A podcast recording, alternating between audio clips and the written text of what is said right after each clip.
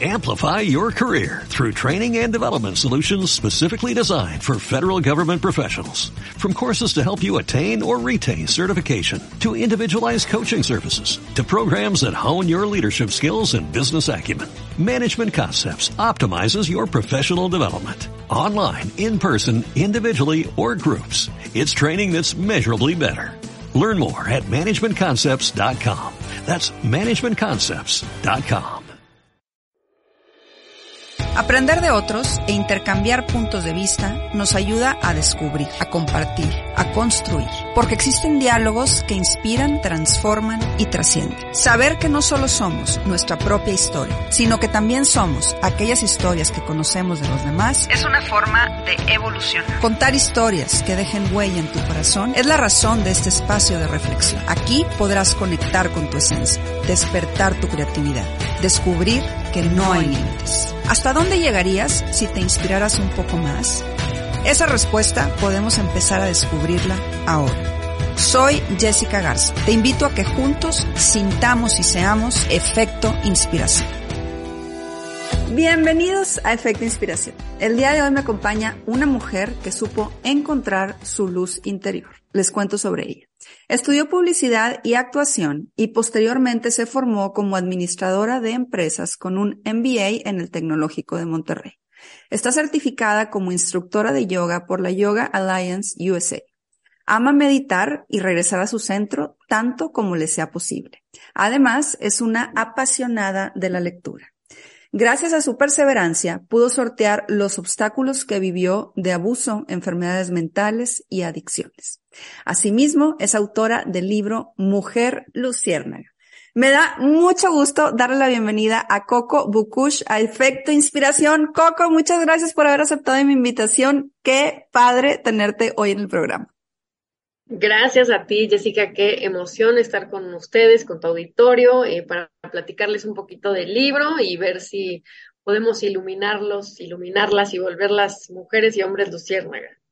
Me encanta, me encanta. Y déjame te digo, eh, Coco, un poquito y, y le platico a toda la gente que nos está viendo o escuchando, que yo conocí tu historia por mi querida Regina, a quien le mando un fuerte abrazo. Estuvo ella hace pues ya unas semanitas aquí en Monterrey, tuve el privilegio de, entrevistarla, de poder contar su historia, eh, la cual fue pues muy escuchada y, y, llegó a muchos corazones. Y platicando con ella me dijo, oye, yo tengo una amiga que acaba de publicar un libro que tiene una historia impactante y que creo que te puede interesar. Entonces, cuando me platicó sobre ti, inmediatamente captó mi atención, pero la atención así total llegó cuando platiqué contigo, Coco, que eh, lo hicimos a través de WhatsApp. Me acuerdo que yo iba saliendo de viaje y, te mandé un mensajito y te dije, a ver, platícame un poquito de ti. Y cuando me empezaste a decir lo que habías vivido a grandes rasgos, me impactó, pero lo que más me atrapó fue cuando me dijiste que tú querías que tu historia pudiera servir como para que los demás pudieran encender esa luz que llevamos dentro y que tú lograste encender en medio de, la oscuridad. Entonces ahí dije, Coco tiene que estar en efecto inspiración. Así que feliz de tenerte, Coco. Gracias nuevamente por estar hoy con nosotros. Y bueno, ahora sí, empezamos a platicar sobre ti, empezamos a hablar eh, sobre esta historia. Yo le digo siempre a, a mis invitados que me gusta iniciar las entrevistas de la misma manera que es preguntándoles que me den un poquito de contexto sobre quiénes son, sobre cómo crecieron, sobre cómo fueron esos primeros años de vida que generalmente nos van marcando, nos van preparando para lo que viene después. Y sé que en tu caso fueron años sumamente eh, importantes que, que te marcaron. Así que dame un poquito de contexto sobre quién eres y cómo creciste, Coco. Gracias, Jessica. Pues sí, eh, mira, yo crecí con, con, unos papás adolescentes. Mi mamá me tuvo muy joven, eh, a los 18 años. Entonces, básicamente crecimos las dos al mismo tiempo, ¿no? Juntas. Eh, y pues mis papás se dedicaban a la música, no tenían mucha idea de cómo hacer una vida por sí mismos. Eh, y pues sí, eh, cada uno tenía sus conflictos y es lo que empiezo contando en el libro. Yo, yo empiezo platicando incluso de los temas que traía mi bisabuela mi abuela y luego mi mamá, eh, porque ellas vivieron abuso, em, o sea, desde cuando eran niñas, y esto se fue repitiendo en, en más generaciones. Y pues claro que esto tiene consecuencias emocionales, consecuencias afectivas, eh, toda esta parte de inteligencia emocional se ve eh, afectada y entonces ella no sabe muy bien cómo ser mamá, porque pues tampoco eh, su, su mamá no supo ser tan buena mamá y yo crecí con mucho abandono, como casi como un animalito silvestre, ¿no? y lo que intento decir en el libro es platicar un poco como esta niña de esta soledad que sentía en mis primeros años, de esta incomprensión del ambiente en el que me fui desarrollando, porque había mucho conflicto, ¿no? Eh, nos mudábamos constantemente, eh, había pues falta de ingresos económicos, había carencias, entonces, pues yo empiezo a, platicar cómo es que me siento inadaptada o inadecuada en muchos ambientes y cómo mi percepción de la vida, pues es como de un lugar problemático, conflictivo, con muchas carencias y así es como yo empiezo a, pues, a conocer la vida. Eh, ¿De qué edad estamos hablando, Coco? ¿Cuántos años tenías tú ahí? Tenía entre tres y a los, hasta los diez años, que esta etapa como de carencias económicas y afectivas se dio. Y yo me sentía muy solita, porque además yo, la primera hermana que tuve fue a los siete años. Entonces casi crecí como hija única y después empecé a tener muchos hermanitos. Pero bueno, esto me fue formando como una persona con una fuerte carencia de, de autoestima, ¿no? Y de valor propio. Entonces así es como intento yo abrirme paso en, una vida en donde yo me siento muy diferente a los demás. Y en esta vida, eh, Coco, de carencias que, que, tú nos estás platicando y de estos abusos que nos hablas que, que hubo en, pues en tus ancestros, déjame llamarlo así, en tu, en tu, en tus generaciones eh, pasadas, en tu mamá, en tu abuela. Y que después tú fuiste también viviendo eh, en esta falta como de identidad, de no saber dónde, dónde encajabas, dónde estabas. Eh, tú me platicas, porque te pedí que, que me contaras un poquito de, de, lo que habías vivido y me decías que tú habías vivido también abusos, enfermedades mentales y adicciones. O sea, todas estas carencias que tú empezaste a tener desde niña, se fueron haciendo más y más fuertes y te llevaron a situaciones pues muy, muy complicadas en tu vida. Eh, tú aquí en, en, la portada de, tu libro lo pones como, eh, como una oscuridad, ¿no? Eh, tú hablas de encender tu luz para vencer esa oscuridad. Pero yo, antes de hablar de cómo encendiste esa luz, quisiera meterme un poquito a esa oscuridad. ¿Qué fue lo que viviste? ¿Qué fue lo que sucedió? Que te, que te orilló a, a vivir pues estas enfermedades mentales, estas adicciones, estos abusos. ¿Nos quieres platicar un poquito cómo fue tu historia? Claro. Pues mira, básicamente esta eh, baja autoestima te va llevando eh, a un lugar en donde sientes que, que no tienes valía. Eh, también mis relaciones amorosas empezaron a ser también parte del conflicto yo empecé a consumir alcohol y drogas por esta gran necesidad de pertenecer. ¿A qué edad? Eh, empecé a consumir tarde, en realidad, a los 20 años empecé a tomar, a beber alcohol. Y después el consumo de drogas empezó por ahí de los 26. De los 26 a los 36 fue que tuve yo eh, un consumo ya de sustancias y eh, decidí ya eliminarlos de mi vida, pues sí, alrededor de los 36, porque me, me llevaron a un lugar muy oscuro, con mucha soledad, en donde yo lo que más quería hacer era inconsciente o conscientemente autodestruirme. Entonces yo terminé eh, con, sí, con un intento suicida en un hospital, y fue cuando dije, esto está pésimo. O sea, es como si hubiera tenido una segunda oportunidad para para vivir mi vida y entonces ahí fue cuando decidí salir adelante y entrar a una rehabilitación. En estos momentos oscuros y en esto que nos platicas, eh, ¿Qué sentías, Coco? Porque si bien eh, nos hablas de esta niña que como que no encontraba su lugar, me dices que empiezas como con, con esta, con este consumo hasta tus 20 años, ¿no? De, de en, esa, en esa juventud, déjame decirlo, ¿seguías tú como en esa búsqueda o, qué era lo que tu corazón sentía que te llevó a, a pensar que en las adicciones eh, podía estar la solución y qué había en tu corazón para no querer vivir? Ok, pues mira, en mi adolescencia seguí viviendo cosas muy dolorosas como eh, abusos y violencia por parte de mi padrastro hacia mi mamá, eh, alcoholismo por parte de él eh, y una relación muy tóxica, ¿no? Entre ellos dos. Yo quería constantemente fugarme de, de esa situación y de esa familia o sea, tus papás se separaron y tu mamá se vuelve a casar. Sí, mi mamá se volvió a casar. Y esta dinámica tóxica a mí me hace sentir, eh, pues como que quería fugarme, quería fugarme un poco de ese dolor y de esa eh, dinámica tan fea, ¿no? Entonces yo al principio no quería consumir alcohol porque, por tener un familiar alcohólico, porque veía el gran daño que se podía hacer tanto a sí mismo como a los demás.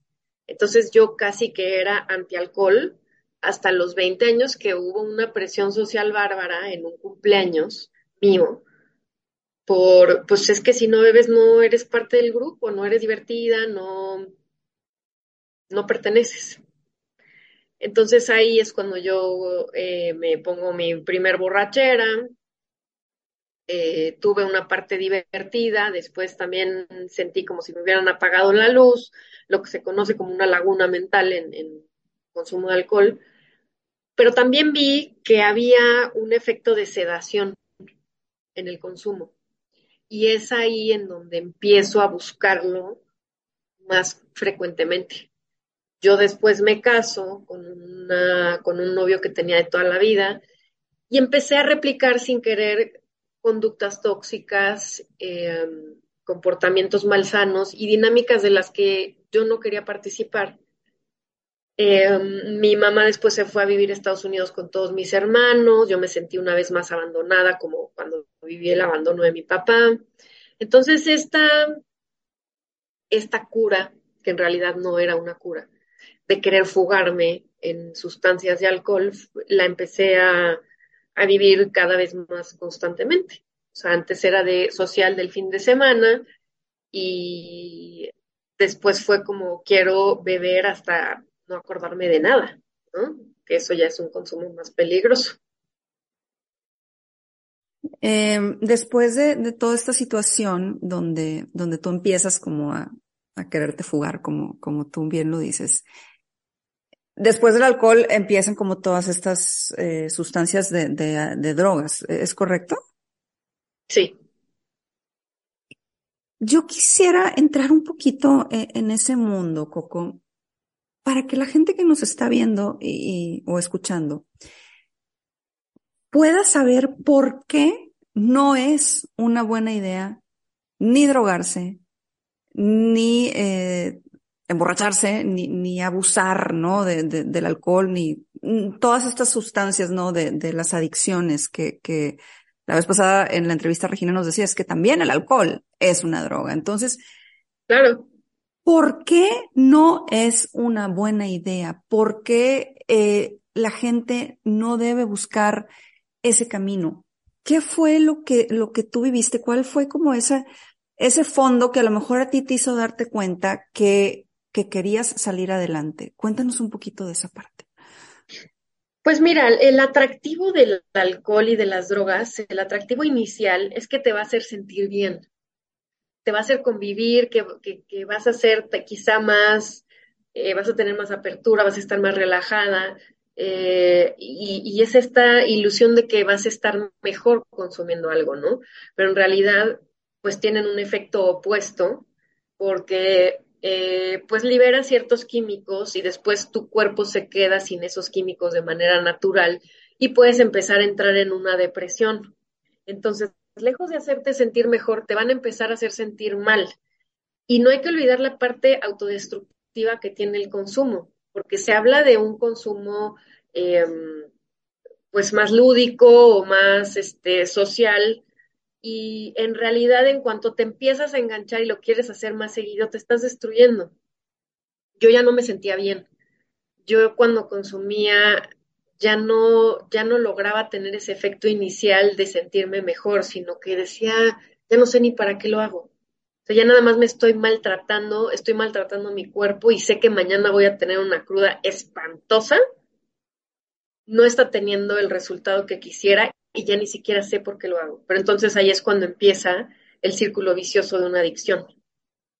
O sea, ya lo estás haciendo pues porque no quieres entrar en abstinencia, porque quieres convivir con los amigos y ser parte de un grupo.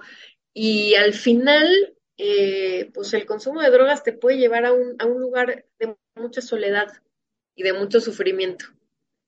Por eso es que yo les diría ni para qué le entran. Claro. Claro, y esa, esa soledad y ese, sufrimiento me imagino que fue lo que te llevó a querer quitarte la vida, nos platiques ahorita que, que ahí fue como cuando dijiste, no, necesito ayuda. ¿Nos puedes platicar un poquito, si pudiéramos así como abrir tu corazón, eh, Coco, y regresarnos a esos momentos?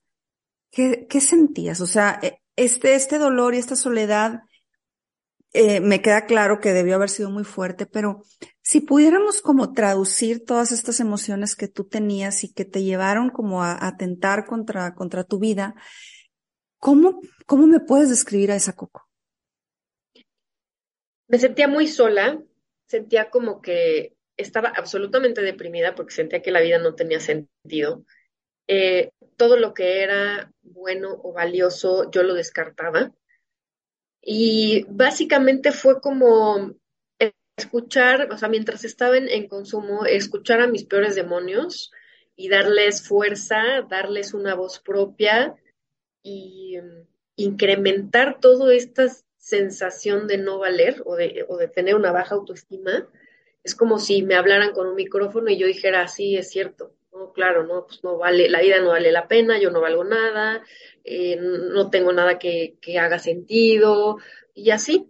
Es como escuchar a tus peores fantasmas hablándote en una forma muy convincente. Y por eso me, me, da mucha pena cuando escucho casos de personas que, pues que sí terminan con su vida en, en un estado de consumo, porque me logro reflejar en ellos y digo, qué bárbaro, cuando no pides ayuda y cuando te dejas llevar por esas emociones, puedes cometer un error como pues matarte. Entonces, creo que sí es bien importante pedir ayuda, porque no, no sales de esto sola o solo. Qué, qué bien que lo mencionas, porque eh, la red de apoyo juega un papel fundamental, ¿no? En, en, en todos los, los, temas y principalmente cuando estamos hablando de, de, situaciones dolorosas como la que tú nos platicas que viviste. Yo quisiera saber, Coco, ¿quién, quién luchó contigo? ¿Quién peleó contigo? ¿Cuál fue esa red de apoyo? Tú me dices que amaneciste en, en, un hospital después de, de este atentado y ahí dijiste, tengo que hacer algo. ¿Quién estaba a tu lado para, para salvarte? ¿Cómo, ¿Cómo fue esa red que, que, que te ayudó? ¿Quién estaba ahí contigo? Mira, en ese momento, eh, pues estaba con amigos, pero a la persona a la que yo le dije me acabo de empastillar fue a mi ex esposo. Entonces, eh, él fue el que me llevó a un hospital. Él pidió que, me hicieran un lavado estomacal porque había consumido yo muchas pastillas y Regina fue la que me llevó a mi primer junta de, grupo. Ella fue una luciérnaga en mi, vida. Y a ella, de hecho, la menciono en, en mi libro porque ella es alguien muy, una persona muy atractiva por muchos, muchas cosas que tiene. Ella es muy divertida y, y a mí, en cuanto me tendió la mano y me dijo, necesitas ayuda o te vas a terminar matando, fue que dije, sí, está bien. Me dijo, te acompaño a tu primer junta y ella me llevó.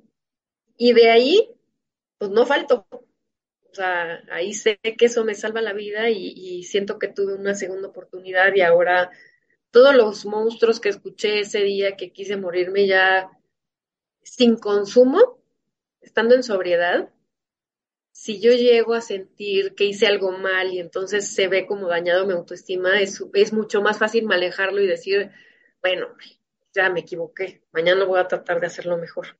No, no hacer un drama y decir ya no quiero vivir, o sea, porque al final de cuentas el consumo te trastorna todas tus decisiones y toda tu, forma de, pensar objetivamente, o al menos a mí sí me, me trastorna, entonces yo ya no quiero eso en mi vida. No, y, qué, qué, bonito cómo describes a Regina y decir que fue una lucierna en tu vida, me parece, me parece muy poderoso porque creo que todos podemos ser luciérnagas en la vida de alguien en, en muchísimas situaciones, ¿no? Eh, no tiene que ser una situación extrema como a lo mejor la que tú estabas viviendo, pero día con día podemos ser esas luciérnagas en la vida de los demás. Por eso es que el título de tu libro me encanta. Y hay algo que tú pones ahí que dices que lograste convertir tu dolor en perdón y en aprendizaje. Yo quiero saber, Coco, ¿qué o a quién perdonaste y cuál es ese mayor aprendizaje que te dejó el dolor? Pues mira, lo que pasa es que creo que vivir, solamente vivir con dolor, pues todos sabemos que en la vida puede haber sufrimiento, ¿no? Pero para que ese sufrimiento o ese dolor tenga algo positivo o lo podamos convertir en algo positivo, eh, hay que entonces ver hacia, hacia adentro de nosotros o nosotras y decir, bueno, si sigo nada más cargando este dolor, ¿qué va a pasar? Pues nada, o sea, nada más ahí está, me molesta, me incomoda, me lastima y yo voy a estar resentida con la gente que, me lo provocó. Eh, ¿Por qué no mejor ver la manera de darle la vuelta? Y para mí fue perdonando. O sea, yo estaba resentida con mis papás por no haberme dado esa vida que yo pensaba que, que merecía, ¿no? Y después empecé a cuestionarme, bueno, ¿y qué pasa con toda esta gente que también tiene vidas con sufrimiento? O sea, ¿por, qué no? ¿Por qué no tú ibas a vivir esa vida que te tocó? Mejor hay que ver para qué. ¿Para qué tocó vivir esto? Entonces, ahí es cuando digo, bueno, entiendo que mis papás lo hicieron lo mejor que pudieron. Y si yo cargo con resentimiento toda la vida, voy a ser muy infeliz. ¿Por qué no mejor los perdono? Les reconozco lo bueno que han hecho, les reconozco el amor que me dieron como pudieron y hoy yo me responsabilizo por no generar más dolor en mi vida, porque lo que pasó ya no puedo hacer nada. Eso ya fue. No quiero cargar con ese costal. Mejor los perdono y los suelto. Ya, lo que hicieron lo hicieron. Yo me encargo de mi destino y de mis emociones y de mi presente. Me hago responsable de lo que toque. Ya, ya no se vale nada más echar culpas. ¿No? O sea, pobre de mí. Bueno, sí, pobre de ti. ¿Y, y luego qué más sabes hacer? Además de llorar y conmiserarte y decir, ay, cuánto dolor, bueno, y si tienes dolor, capitalízalo. ¿Cómo lo vas a capitalizar? Pues perdona, da amor, no arrastres ese dolor y lo, y lo embarres en todos los demás, ¿no? Eso es lo más fácil. Claro. Eso es lo más eso es lo que podemos hacer todos. Conmiserarnos, resentirnos eh, y tratar de vengarnos con la gente que ni culpa tiene, ¿no? Lo difícil es decir, ya no voy a hacer esto. ¿Por qué no mejor trato de ser buena onda con los demás, con quien sea? No cargar resentimiento, perdonar y tratar de ser un buen ser humano. Claro. No, no, no, y me queda claro que al momento de, que tú llevas a cabo este perdón, de alguna manera te liberas, ¿no? Y, sí. y hablas tú, eh, como te decía, de, convertir ese dolor tanto en perdón como en aprendizaje. ¿Cuál es ese mayor aprendizaje? ¿Qué, es lo que esta vida eh, que has enfrentado y estas situaciones complicadas te ha dejado hoy para que tú tengas como un mayor entendimiento de la vida, de las situaciones que vivimos, del dolor mismo? ¿Cuál es ese aprendizaje? Que mucho depende de mi percepción, de cómo vea yo lo que está pasando, trate de ponerlo en diferentes perspectivas para no ser, número uno, la víctima, no tomarme las cosas personales y tratar de, ahora sí que tratar de estar en paz lo más posible. Y no te digo que yo sea sorcoco porque para nada, todos los días tengo que estar batallando y pensando en, en cómo puedo ser mejor, porque yo tiendo a ser neurótica, desesperada, me puedo estar de malas, puedo enojarme con el de enfrente, pero pues lo que, lo que he aprendido es, ok, vamos a tratar de hacerlo al revés. Porque eso es lo fácil, es como dejarte ir como hilo de media, ¿no? O sea, ay, pues me hizo enojar y entonces yo le menté a su madre, o sea, bueno, ¿por qué no a la próxima tratas de, en vez de mentarle la madre, respirar y decir, ay, pues fíjate que este no me cae tan bien, pero a ver si mañana le deseo un buen día y a ver qué pasa. Te, sorprende de los resultados que vas teniendo cuando empiezas a cambiar actitudes desde ti. Entonces, yo lo que he aprendido es a conocerme y a decir, ya sé que esto me pone mal, mejor yo no voy a, yo no me presento a esa situación, o si voy, pues trato de estar relajada, medito antes y decir, este, vamos a tratar de estar tranquilas, ¿no? Y no perder la, cordura. De alguna Aprendo, No, dime, dime, perdón. Trato de aprender todos los días de mí y trato de ver qué puedo mejorar en mí. es diario. De alguna manera te haces como consciente de, de, de las situaciones que estás viviendo y te haces consciente de tus fortalezas y tus debilidades para poder pues ahora sí que, que utilizarlas, ¿no? De, de la mejor manera, eso es lo que estoy entendiendo. Sí. En esta conciencia, Coco, tú decides abrir este testimonio y convertirlo en, en, un testimonio público a través de tu libro, a través de estas entrevistas que tú das donde, donde nos compartes un poco de ti.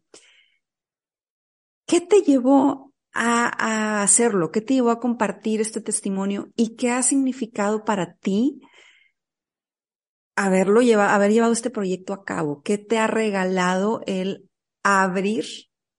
Ahora sí que, pues tu vida, ¿no? Y, y como siempre lo digo, ponerla al servicio de los demás. A, mí hay algo que eh, cuando entrevisté a Regina me decía, es muy importante cuando, cuando son situaciones de este tipo, sobre todo de adicciones, no ponernos a las personas que, que hemos estado en esta situación como héroes, porque no se trata, no somos héroes, simplemente queremos como alertar y compartir ese mensaje para que con nuestra historia podamos detener a lo mejor eh, algunas situaciones dolorosas de, de, otras personas. Entonces, cuando la escuché me pareció muy interesante. Creo que eso es lo que tú también eh, quieres hacer con, con tu libro, pero ¿Qué te llevó a compartir este testimonio y, dime un poquito qué ha significado para ti?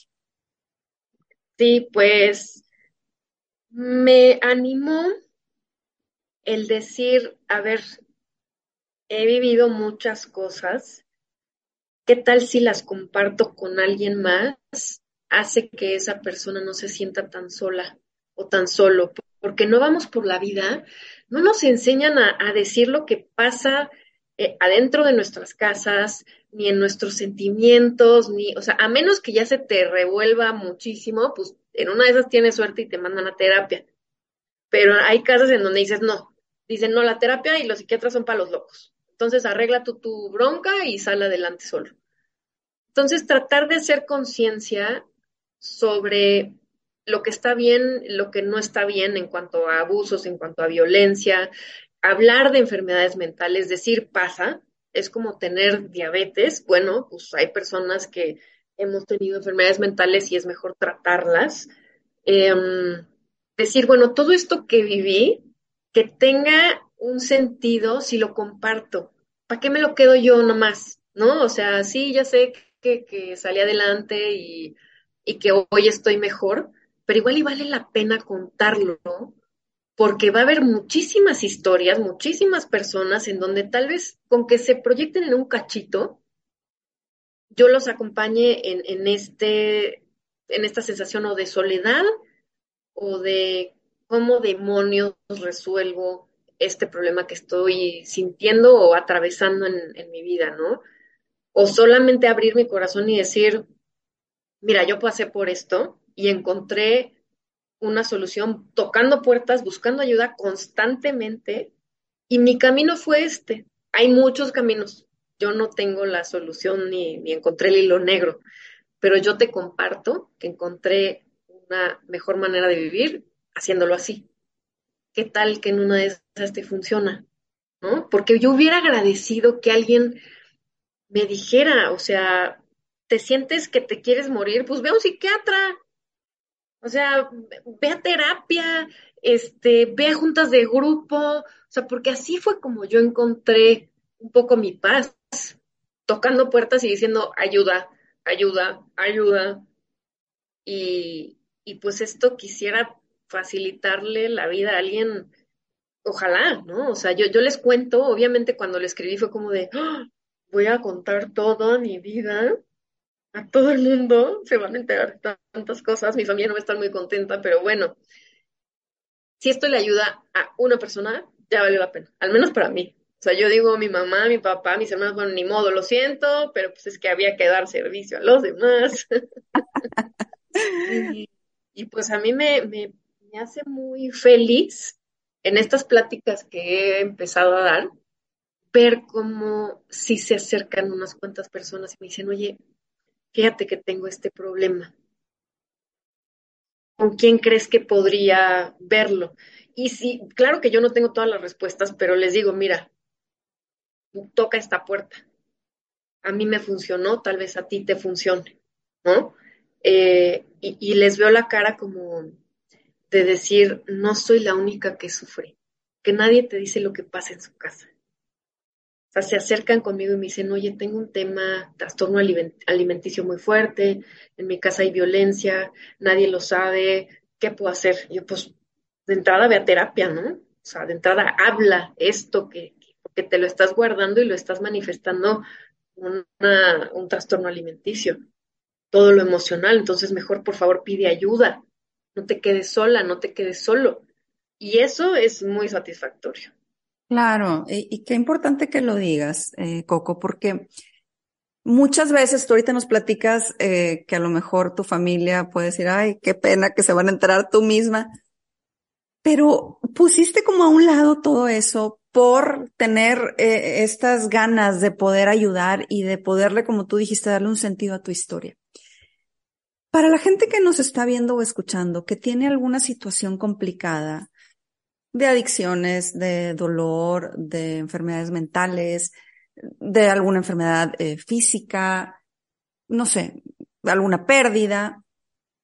¿Cuál es tú la clave? ¿Cuál crees tú que sea la clave para que tengan esa valentía de pedir ayuda? Porque muchas veces pueden sentir esto que tú estás sintiendo, que, que nos platiques con tu familia de que qué pena o, o no, cómo, o a lo mejor se van a enojar ¿Qué les dirías tú que, que, que deban hacer o que tienen que hacer para, para como tener esa fuerza interna de decir, necesito que alguien me acompañe en esta batalla porque es una batalla que no puedo hacer sola o solo?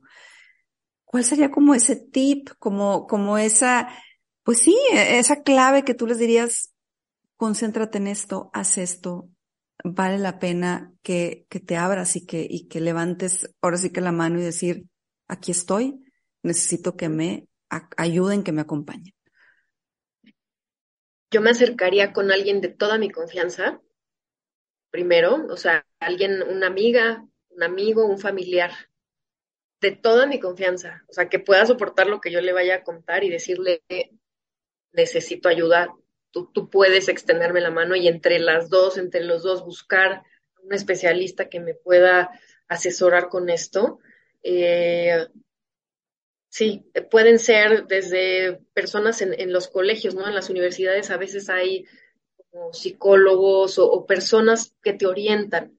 Tú puedes decir, oye, tengo un problema, con quién puedo ir para que me ayuden, ¿no? O sea, si no es un familiar porque no te entiendes con tus familiares, pues entonces una amiga, si no alguien en, el trabajo, o sea, tiene que ser alguien de confianza, pero quien te puede escuchar, porque yo siento que, siempre hay alguien que te, que te da la mano, ¿no? Y saber que si no lo haces, el problema no va a mejorar, solo va a empeorar. O sea, ya tienes un problema y si no lo atiendes, pues lo más probable es que empeore. O sea, esa, que esa sea la motivación. Decir, la estás pasando mal, ¿por qué no mejor pides ayuda e intentas dar, eh, poner, accionar, ¿no? Poner de tu parte para que esa situación mejore, porque seguramente la estás pasando mal. Deja de pasarla mal y, pide ayuda. Claro, sí, sí, sí, tienes toda la razón. Eh, ahora sí que es voltearnos a ver un poquito a, a, nosotros y la situación que estamos enfrentando y tener, pues no sé si la palabra sea valentía, humildad, no lo sé, de decir, no puedo solo. Pero bueno, ante, ante ante esto que estamos platicando, eh, Coco, hay algo en tu libro que, que me gusta mucho, que viene aquí eh, atrás, donde dices, yo quería ser una luciérnaga, libre y luminosa.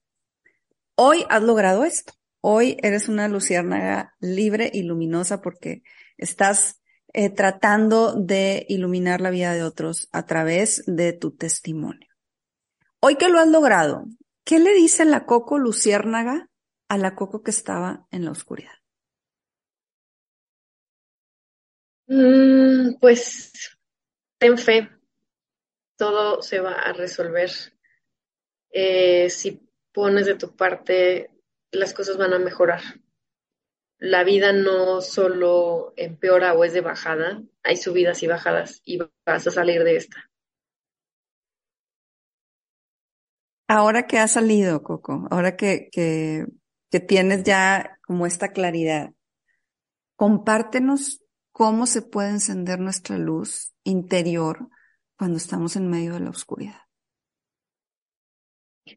Pues mira, primero es importante que, te cuente o les diga a tu auditorio que una luciérnaga es, tiene una luz, emite una luz intermitente no podemos siempre brillar o siempre esperar estar del lado del sol, ¿no? O sea, del lado donde somos luminosas y todo está perfecto y pues sí que increíble, entonces no habría ningún reto en la vida. O sea, hay que aceptarnos con luz y oscuridad para poder ser luciérnagas a final de cuentas, ¿no? Saber, yo soy tanto ese lado que a veces no me cae tan bien, como el que amo y adoro y que digo, qué bárbaro, qué simpática, qué, qué, trabajadora, qué maravilla soy, ¿no? Yo soy las dos. Yo soy, eh, a veces estoy bien y a veces no estoy tan bien.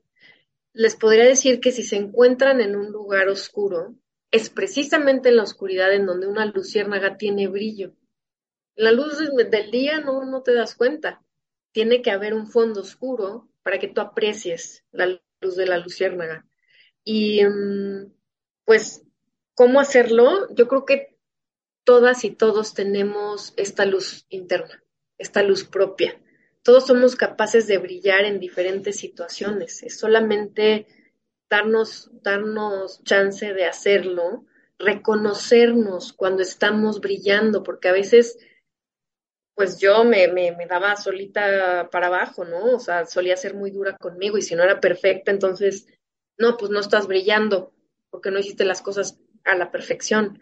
Decir, oye, hice mi mayor esfuerzo, mi mejor esfuerzo, y eso se, se reconoce como un acierto, un brillo. No tengo por qué ser perfecta.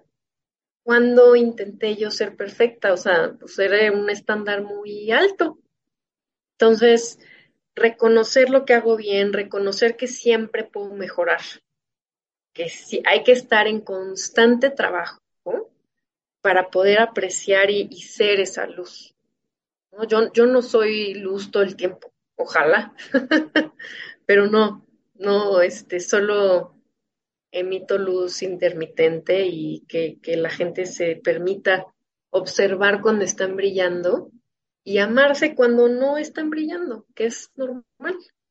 Claro, es real. A final de cuentas, esa es la realidad del ser humano, ¿no? Que como ¿Qué sería de nosotros eh, si siempre estuviéramos brillando y qué sería de nosotros si siempre estuviéramos en la oscuridad? No, no existe ninguno de los dos extremos. Siempre hay como pues ese, ese balance donde hay días buenos, días no tan buenos, pero eh, creo que lo que hoy tú haces y lo que hoy tú nos compartes nos deja como con muchas enseñanzas, Coco, porque nos hablas de, de poder abrazar estas dos realidades, ¿no? Nuestro lado A y nuestro lado B, por llamarlo de alguna forma, que a final de cuentas conforman nuestra esencia y el ser humano que somos. Así que me quiero quedar con, con esa enseñanza que, que hoy nos regalas, Coco.